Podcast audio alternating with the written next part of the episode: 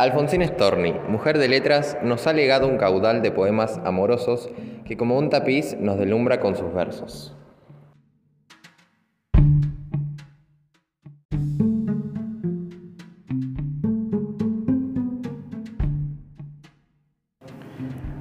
Fue una poeta argentina que nació el día 29 de mayo de 1892 en Suiza y murió en la ciudad de Mar de Plata en 1938. A los cuatro años se trasladó con sus padres, Alfonso y Paulina, hacia Argentina. El primer lugar donde residió fue en la ciudad de San Juan. Posteriormente vivió en Santa Fe, Rosario, Buenos Aires y finalmente Mar de Plata. Madre soltera, hecho que no era aceptable en su época, Alfonsina Starny fue sin embargo la primera mujer reconocida entre los mayores escritores de aquel tiempo. Su trayectoria literaria evolucionó desde el romanticismo hacia el modernismo, para desembocar en la vanguardia.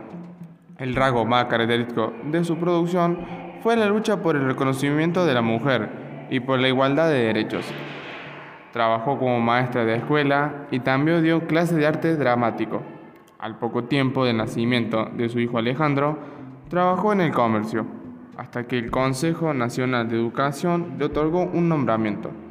Desde entonces se dividió entre la enseñanza y las cátedras, en el Teatro Infantil Municipal La Verden y en el Conservatorio Nacional, donde se empeñó hasta sus últimos días.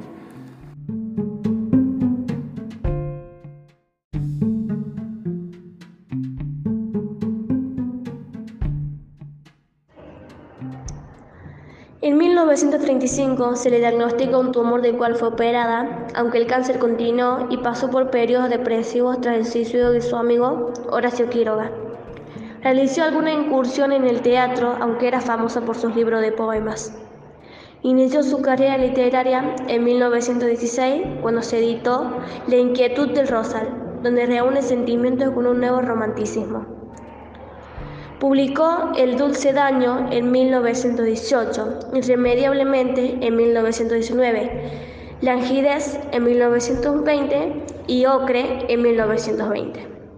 Viajó por Europa en 1930 y 1934, lo que produjo un cambio de estilo poético como aparece en su libro más logrado, Mundo de Siete Pozos, 1934 y Mascarilla y Trébol, 1938. En octubre de 1938 viajó a Mar de Plata. Allí le envió dos cartas a su hijo y un poema de despedida al diario La Nación. En ese mismo año acabó con su vida, suicidándose en la playa de la Perla.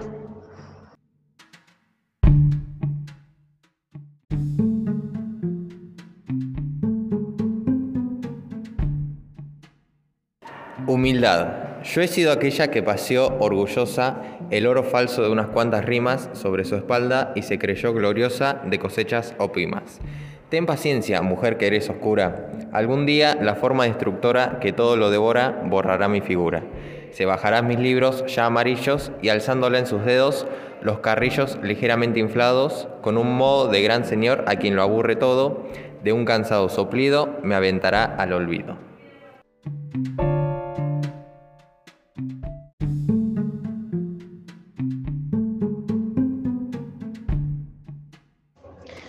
Hombre pequeñito, hombre pequeñito, suelta tu canario que quiere volar. Yo soy el canario, hombre pequeñito, déjame saltar.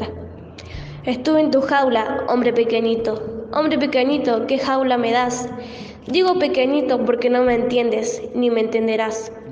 Tampoco te entiendo, pero mientras tanto, ábreme la jaula que quiero escapar.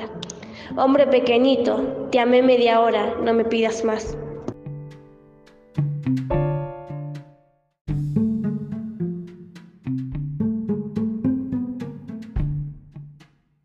Peso ancestral. Tú me dijiste, no lloró mi padre. Tú me dijiste, no lloró mi abuelo. No han llorado los hombres de mi raza, eran de acero. Así diciendo, te brotó una lágrima y me cayó en la boca, más veneno. Yo no he bebido nunca en otro vaso así pequeño. Débil mujer, pobre mujer que entiende, dolor de siglos conocí al beberlo. Oh, alma mía, soportar no puede todo su peso.